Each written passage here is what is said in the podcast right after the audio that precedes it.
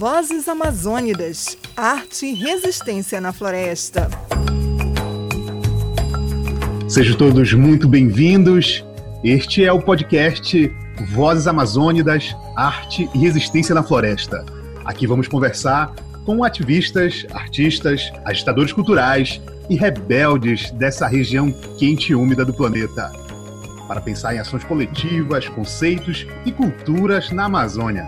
Nesta edição, eu estou recebendo a liderança indígena do Baixo Tapajós, Luana Kumaruara. Ela é também mestranda em antropologia e está aqui para falar com a gente, dividir um pouco dos seus afetos, falar da sua luta e conversar com a gente sobre a questão indígena na Amazônia. Seja muito bem-vinda, Luana, aqui no nosso podcast. Obrigado, Fabrício, pelo convite e oportunidade de estar falando sobre a realidade dos povos indígenas daqui da Amazônia, né? Vou falar sobre um pedaço da Amazônia que eu vivencio já há uma década, frente à luta do movimento indígena. Sou liderança indígena, representando meu povo, Kumaruara. E aqui no Baixo Tapajós, né, eu sou da aldeia de Solimões, que fica às margens do rio Tapajós, na Resex Tapajós de Arapiuns. E eu estou hoje no mestrado em antropologia na UFPA, no segundo ano já vou qualificar. Então, tenho vim aqui falar das minhas vivências nos últimos anos, conflitos no campo, né? É, tudo que a gente tem sentido na pele, esse desgoverno, né? Que, que nunca foi fácil para a gente, mas é, agora está sendo mais difícil ainda isso. É, Eluana, eu queria primeiro, é, tu já te apresentou, né, falou um pouco para a gente, mas eu queria que tu falasse é, como tu te envolveu né, na luta indígena, é, virou essa liderança, né, a tua trajetória né, como ativista nessa região, é uma mulher ativista na região amazônica e da causa indígena é uma coisa realmente é, louvável né, e também muito importante. Né? E eu queria que tu falasse exatamente disso, né, o que te levou a, tá, a ser essa representante né, das causas indígenas. Eu Aqui na região do Baixo Tapajós, quando eu comecei a participar dos movimentos indígenas, sempre foi ali por detrás dos bastidores, né, nas nossas assembleias, reunião. E então, em 2012, que eu entrei para cursar antropologia na UFOP, Universidade Federal do Oeste do Pará, pelo processo seletivo especial indígena. Eu entrei, mas então tinha, tinha esse processo seletivo especial indígena, mas não tinha as políticas de ações afirmativas né, para a gente permanecer dentro da universidade. Então eu comecei ir para o embate dentro da universidade. Já tinha outras jovens lideranças lá, queria nos Tapajós, o Coroborari, João Tapajós, que aprendi muito com eles. Foi daí que a gente criou o Diretório Acadêmico Indígena dentro da universidade, né? Então foi período de 2012, 2013. Quando foi 2014, eu assumi o Conselho Indígena Tapajós Arapiuns. Eu fiz parte da executiva do CITA e como secretária. Então foi quando o meu povo, Kumaruara, me indicou numa assembleia né, para votação e dentro dos que eram votados, de acordo com a classificação, fui a terceira mais votada, fiquei como secretária. E foi um ano que começou a se intensificar muito aqui o, a questão de negação do, dos indígenas. Primeiro porque os indígenas já estavam mais presentes na cidade por conta da universidade, né?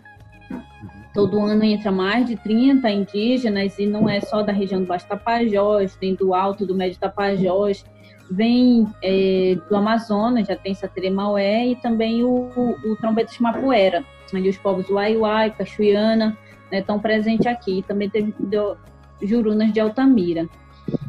E aí foi, então, minha luta começa de, de, assim, de enfrentamento, de, de pedir direitos, foi dentro da universidade. Eu tenho um artigo que eu falo sobre a universidade me descobriu, como se fosse assim, que as lideranças começam a identificar ali. Não, você está na cidade, então você vai ser é, nossa nossa, nossa ponte, né? nossa porta-voz. Você vai dizer para a gente o que está acontecendo na cidade e eu fiquei fazendo esse intercâmbio. Ou seja, a partir do momento que a gente vai para a universidade, a gente já tem um compromisso com a nossa base. A gente vai com uma declaração das nossas lideranças. Então, ali firma um compromisso com a nossa base de que a gente vai se formar e levar um retorno para o nosso povo. Então, daí, dentro da universidade, eu vou assumo o, o CITA, que é o, o nossa instituição maior aqui, o Conselho Indígena Tapajós Drapiuns, que responde juridicamente por 8 mil indígenas, 18 territórios, em três municípios abrangendo Aveiro, Belterra e Santarém, e são 13 povos, 13 etnias. Então era, é uma, uma responsabilidade muito grande que, que tem que deliberar todas as demandas em todas as instâncias, tanto o município, o estado, como a nível nacional, né?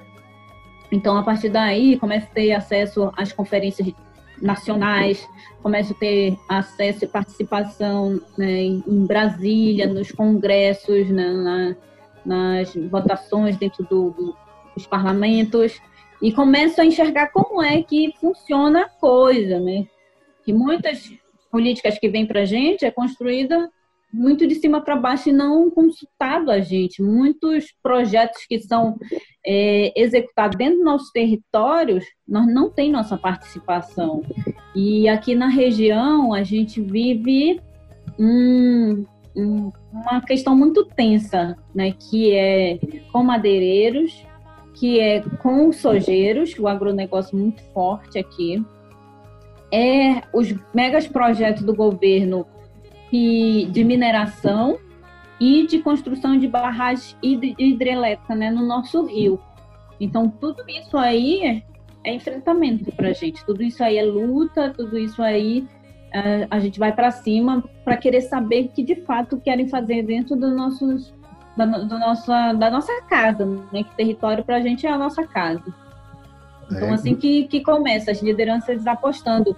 Mas na região do Baixo Tapajós já tinha uma representação de mulheres. Aqui, diferente de outras culturas indígenas que ainda são conservadores, até mesmo elas nem falam o português, algumas mulheres nem estudam, porque elas não, sa não, não saem da aldeia que não sabem, não dominam o português, é, é diferente. Dentro da UFOPA, é, é holístico essa questão da representação de mulheres do Baixo Tapajós, a inserção de mulheres né, dentro da universidade é significativo. E que bom que continue assim.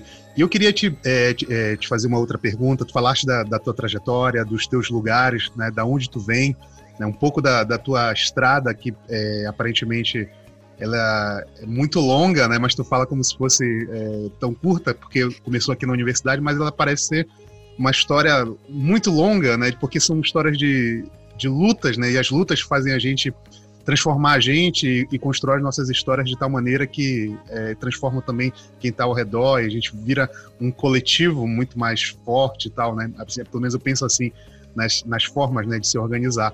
Então, é, eu queria falando sobre exatamente sobre essa ideia de coletividade que tu trazes na tua fala, né, nessa ideia de território, que tu pudesse falar exatamente né, como esse território, tu começaste a falar no final, né, mas exatamente da onde tu falas, né?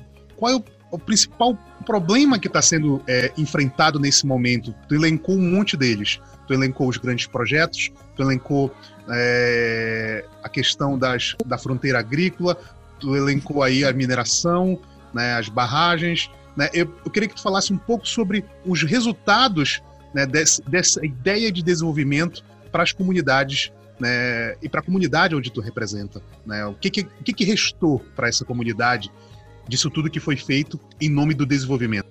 É, é, assim, são 18 territórios, como eu falei, mas o Conselho Indígena, durante nossas assembleias, a gente faz, coloca as demandas a cada território. Eu sou hoje representação é, assim, o Conselho Indígena Tapajós Arapiuns tem uma gestão de dois anos e eu fiquei de 2014 a 2016, porque a gente precisou rever o estatuto né, do, do Conselho Indígena. Então, depois disso daí, eu me ausentei de frente à, à coordenação, porque a gente passou por várias situações né, que, que tivemos que ocupar a Justiça Federal, nós tivemos que ocupar a Prefeitura, nós tivemos que ocupar a CESAI, e isso daí é, quiseram criminalizar o movimento indígena. E aí chegou ao ponto de, de grampear meu telefone, chegou ao ponto da Polícia Federal confiscar meu telefone, que até hoje está lá, para querer pegar é, é, grupo de WhatsApp e, e a gente como formação de quadrilha, né? É, chegou ao ponto de prender uma liderança nossa em 2016 numa ocupação da CESAI, é, dar voz de prisão para uma parente porque ela estava com as crianças disseram que ela estava botando em risco a vida das crianças.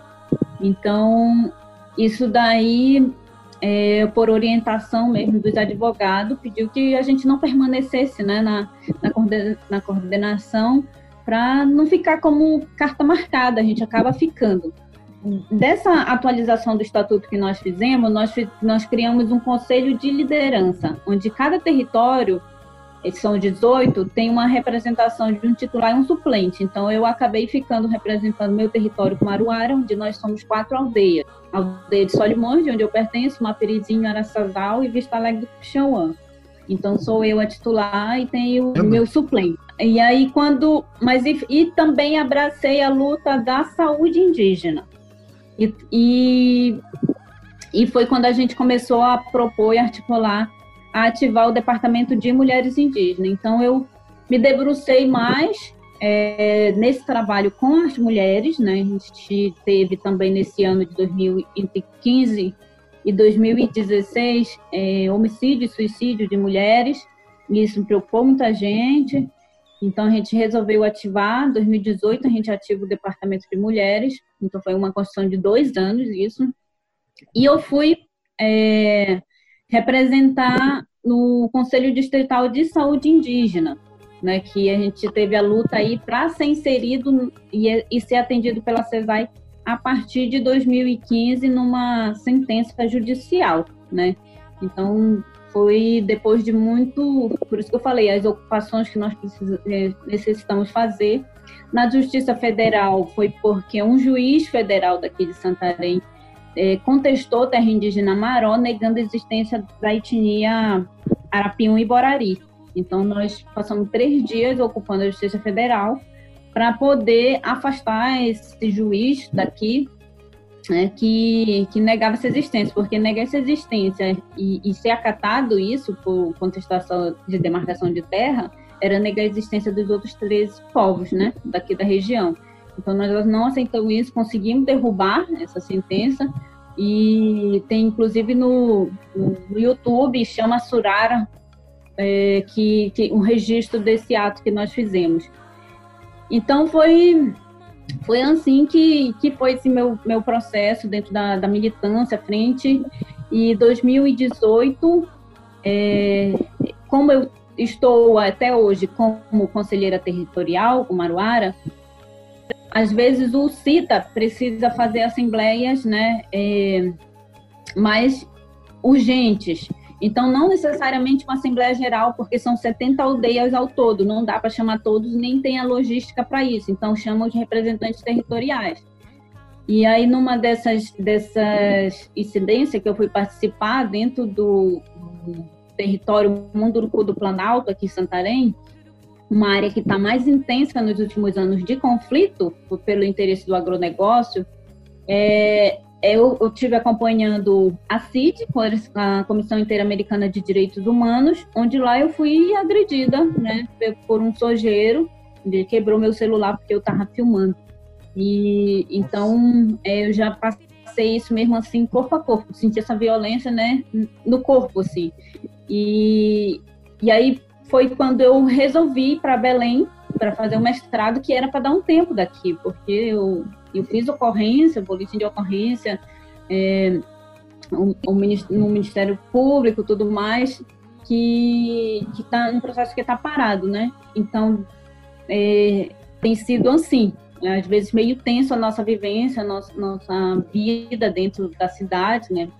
Mas só que a gente não pode recuar, né? E, e é isso.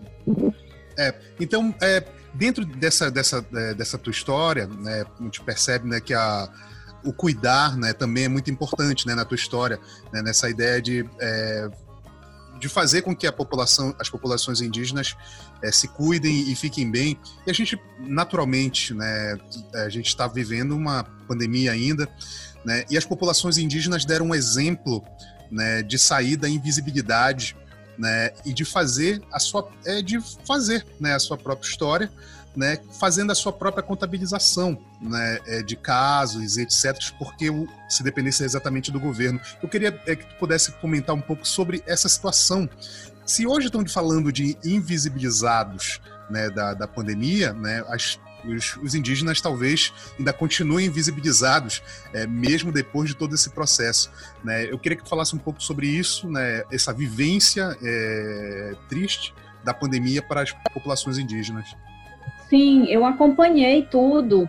Né? Aqui o que o, o, as nossas líderes, a atual coordenação do CITA, porque como eu, eu estava no, no Conselho Distrital de Saúde Indígena, que é o meu esse mês, eu tive que participar de várias reuniões, várias conferências, várias audiências com o próprio Ministério Público Federal para a gente colocar a equipe em área e ter lanchas e ambulâncias para fazer os socorros e, e, colocar as equipes em área para trabalharem.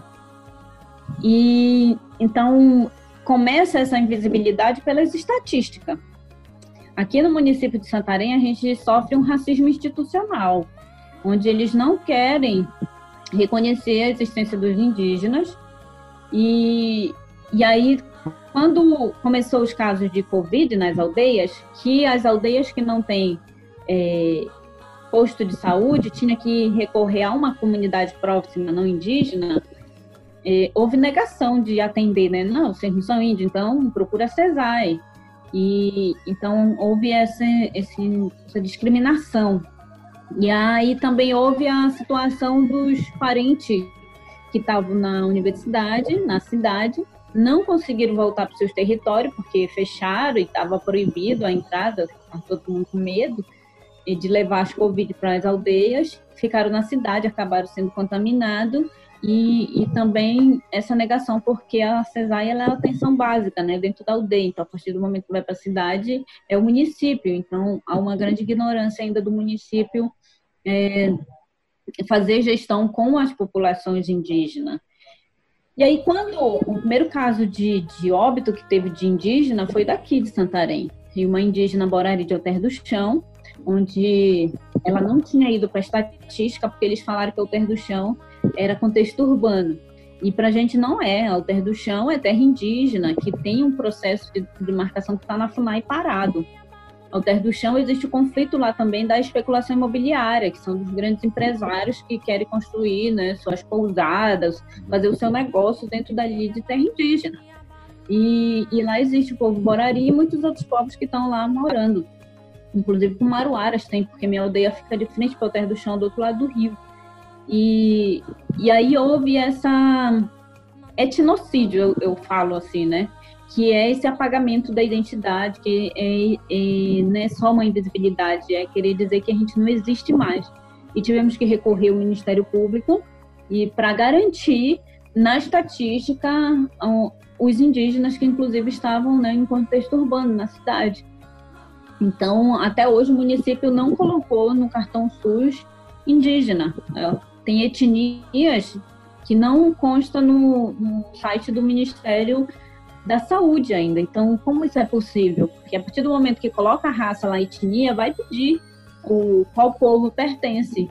E isso daí ainda não, não, não foi algo configurado dentro do próprio sistema do SUS. Então, há, há essa invisibilidade, esse apagamento, né, um etnocídio de, de negar a existência de populações indígenas.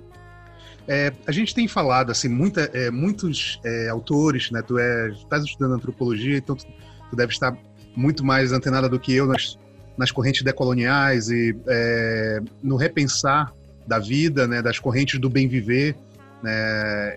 E eu queria que tu é, falasse exatamente, é, olhando sob o ponto de vista do bem viver, né? O que, o que essa corrente ou propriamente como vocês se enxergam dentro dessa corrente, como isso pode contribuir né, para a, a sociedade amazônica, esse repensar é, do, do consumo, esse repensar do viver, esse repensar, esse, essa religação com a natureza. Né? Eu queria que tu falasse um pouco sobre esse projeto de mundo, né, exatamente, né, que vocês é, se enquadram nisso. Bem legal essa pergunta, porque foi algo que eu me deparei no mestrado, né? De algo que as pessoas estão construindo, conceitos que as pessoas estão estão fazendo, de coisas que a gente já faz no dia a dia ali entre as populações indígenas. Então, isso é algo que não tem em livro nenhum. Isso tem na cultura. Quando a gente nasce, quando a gente está crescendo, os velhos ali, os pais, já estão ensinando o que é bem viver. Não com esses termos, mas de, é, mostrando essa relação sua de respeito com uma folha, com um bichinho, com um largato, né? A gente tem essa relação homem-natureza muito interligado, que precisa respeitar. Ah, um, uma, um, um exemplo que eu posso dar disso é lá onde a gente mora, que na nossa colônia, Cantagalo o nome. E aí tem uma sucuri, uma cobra grande lá, são três igarapé que, que ao redor assim, da, da nossa colônia. E um dos igarapé a gente não toma banho, não faz uso dele porque é da sucuri. E os outros a gente toma banho. Então é essa relação que tu tem que, que ter é, de respeito. E a gente não pode matar a cobra porque ela é grande, não pode matar porque ela é a dona, é a protetora do igarapé. E aí a nossa avó fala que se a gente matar o igarapé vai secar. Então, essa esses conhecimentos que o não indígena até duvida que a gente quando a gente fala, né? Quando a gente fala assim, não pode é, fazer hidrelétrica no Tapajós e no Arapiuns, porque ali é nosso lugar sagrado é um lugar onde os nossos sacaca, que são os nossos pajés, os curadeiros, viajam para buscar conhecimento, para encontrar com nossos ancestrais e obter alguma informação, alguma cura espiritual. Então, tem gente que acha absurdo esse nosso raciocínio, essa nossa forma de pensar. Então, a gente pode pensar que é absurdo também achar que o céu é o paraíso, que o céu é outro lugar. Não é diferente. É, os nossos sacaca diz que existe o outro mundo e o outro mundo é no, no fundo do rio. Então, por que duvidar da gente? É a nossa crença. E aí vem muito essa sobreposição da, da colonização, de dizer que é bom é o que vem de fora, é do branco, né? E, e então, assim que começa, começou primeiro com, os jesuítas, a Igreja Católica, que hoje tenta se redimir, digamos assim, com a gente, com, com as ONGs, o CIMI, que está aí, CPT, né, que são instituições da Diocese e, e hoje, hoje são os evangélicos que usam. No outro dia eu estava lá na aldeia e a vovó tava, ela é cega e estava falando dos falsos profetas. Então, coisas que a tia dela contava para ela quando era menina, criança, e coisas que a gente está vivendo hoje. Então, como minha avó vai poder falar isso, uma coisa que eu estou vivenciando aqui fora, que, que é, é, essa bancada BBB da Bíblia que usa como falsos profetas pessoas inocentes, pessoas né, é, com falsa profecia para defender os seus interesses. Então tudo. Vocês estão enfrentando esse, esse problema dentro da, da, da, da, comunidade dos territórios de vocês, do neopentecostalismo? A gente enfrenta. Né? A, a gente enfrenta. Tem, tem é, regiões aqui que eles entram e começam a, a desmerecer a pagelância, por exemplo, de dizer né, que, é, que é algo do demônio, que, que é feiticeiro, que é algo ruim. Então começa assim. E aí aquelas pessoas que têm o dom para isso começam a esconder. Né? E, e começa a parar de, de fazer o, o, trabalho, de tratar as pessoas, porque ele já é visto como algo ruim. Então, infelizmente, ainda é, não é algo de 520 anos atrás, não. Isso é de, nos dias atuais, a gente sofre. E, a, e esse, esses, essas pessoas entram também para começar a mapear o que, que tem dentro do nosso território, sabe? Então, acaba usando nossos parentes também, em muitas situações, é, para tentar buscar os interesses próprios deles. É, eu lembro, do, eu esqueci agora o nome do filme, né, que ele retrata bem né, sobre essa situação do, das correntes neopentecostais dentro da, das. Não é o Espagé? Exatamente, Espagé. exatamente.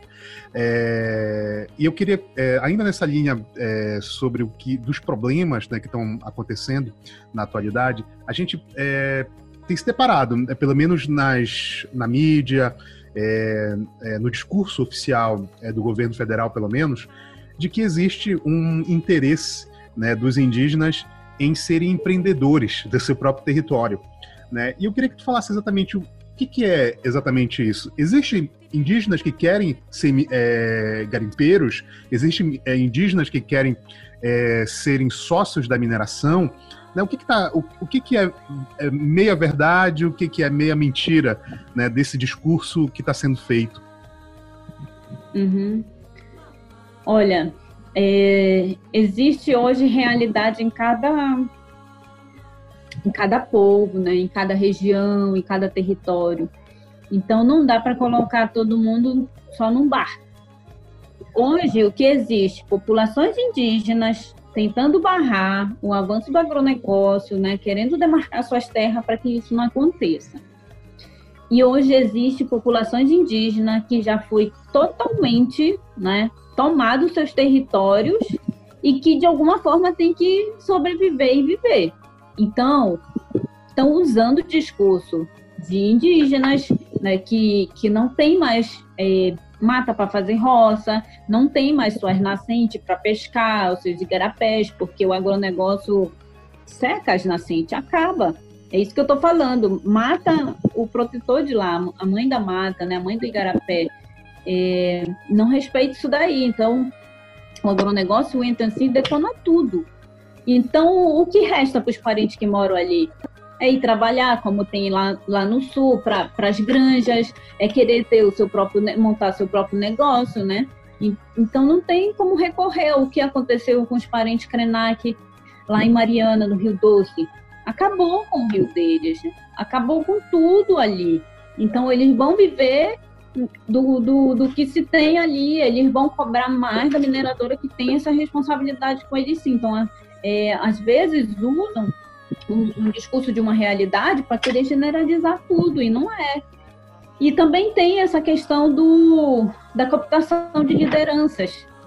Por isso que, que e foi assim que, que Belo Monte entrou, e, e é por isso que hoje as, as organizações estão trabalhando os protocolos de consulta, onde já tem garantido isso na, Constituição, que é a consulta livre, prévia informada, que todos têm que ser consultados, não é a assinatura de um cacique, de uma liderança, que vai é, decidir a vida eterna daquela população, porque essas coisas são algo irreversíveis dentro né, dos nossos territórios. E então, é isso que, que acontece e acabam usando o discurso de um parente para os interesses é, próprios do, do governo mesmo. O governo faz isso.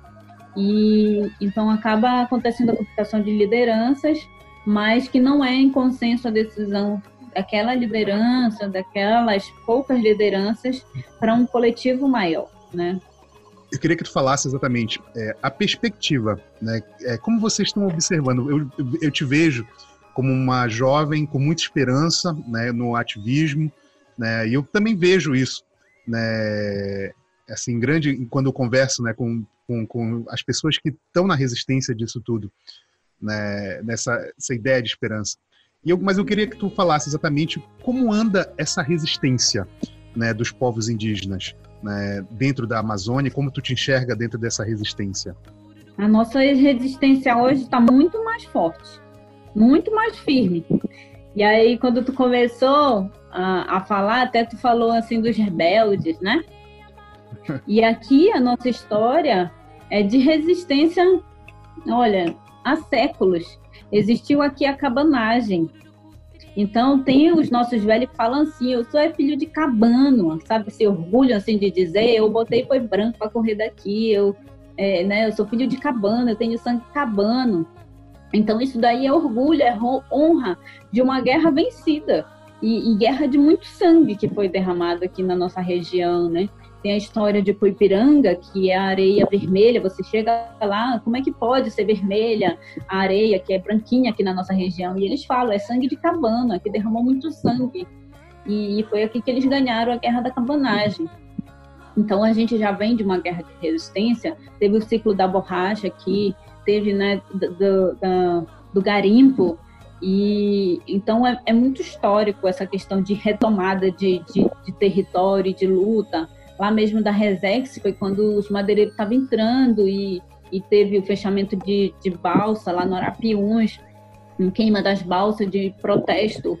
É, não é fácil para quem está à frente representando, sofre ameaça, às vezes de próprios indígenas que se copitam, né, por infelizmente isso acontece porque são humanos também, os indígenas, e isso é, fica vulnerável a acontecer, mas está muito mais forte nossa luta hoje. Hoje a gente né, se apropriou da língua portuguesa, a gente fala o português, hoje a gente está dentro das universidades, hoje a gente está indo com embate frente a frente. Na última veto do, do Bolsonaro, é, que foi no projeto apresentado pelo Wapichana, que ele vetou as questões básicas para populações indígenas, quilombolas e ribeirinhas da Covid, aí foi a Loiterena lá, nossa representação pela PIB dentro do Supremo Tribunal Federal. Então, estamos num outro nível de, de, de, de debate e diálogo e de resistência em todos os espaços. Hoje vai ter muitos, esse ano, muitos candidatos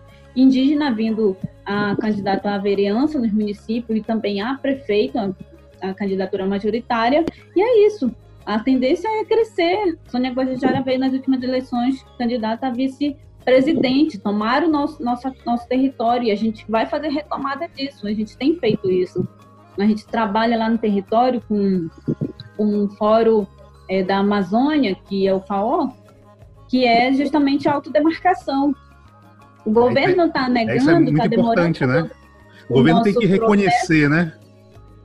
É, está tá negando, está demorando fazer nosso processo de demarcação, não precisa, então. A gente mesmo está indo lá e demarcar isso que vocês querem saber, vocês querem no, no papel, o limite a gente conhece nosso território, então a gente está indo levar já o mapa é, demarcado pelas populações indígenas e fazer nosso próprio protocolo de consulta. Não, aqui é nosso limite, aqui ninguém vai entrar. E fazer o nosso próprio é, sistema de vigilância no território e colocando nossos guardiões lá né, nesse enfrentamento corporal mesmo para barrar os grileiros de terra, os madeireiros, os que fazem pesca predatória dentro do nosso rio. A resistência está muito mais forte que antes, como nunca se viu. Maravilha, que bom ouvir tudo isso. É, eu queria te agradecer, Luana, é, por estar aqui. Né? Eu queria que tu deixasse tuas palavras finais aqui no nosso podcast é, Vozes Amazônidas. Não sou muito boa, não, de, de fechar as coisas, mas é isso. É, o que eu tenho para falar é que a gente, sim, na nossa cultura, a gente aprende que a gente vive que a gente vem da terra, que é a mãe terra que a gente tem que proteger, cuidar. A gente está vendo aí o Pantanal queimar, a Amazônia queimar.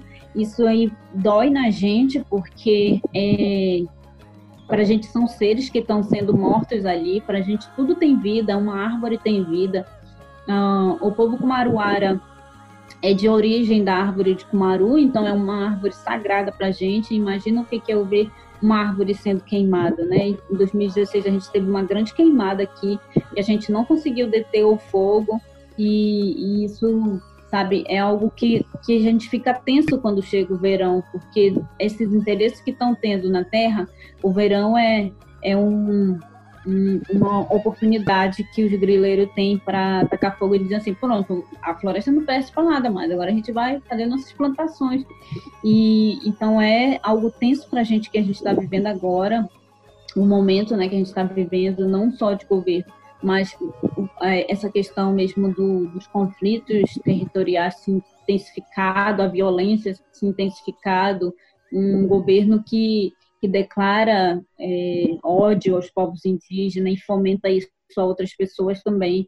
Essa liberação de arma foi algo que levou a aumentar o índice de mortalidade entre lideranças no campo, que não é só indígena, é quilombola também. Então é, é, tem sido difícil e tudo isso que a gente faz é para proteger essa mãe que eu falei, a mãe terra. E mãe se cuida, né? Mãe se protege, mãe se ama. E é, é por isso que a gente a gente tem essa percepção, essa, essa visão e esse cuidado de proteção que é para futuras gerações, né? Porque acabando a nossa floresta é acabar com a humanidade e os povos indígenas é quem vai garantir é, essas futuras gerações e futura humanidade um ar, um oxigênio. A gente vê o mundo inteiro preocupado com, com as mudanças climáticas, mas no Brasil não, a gente não vê essa preocupação. E isso a gente se preocupa.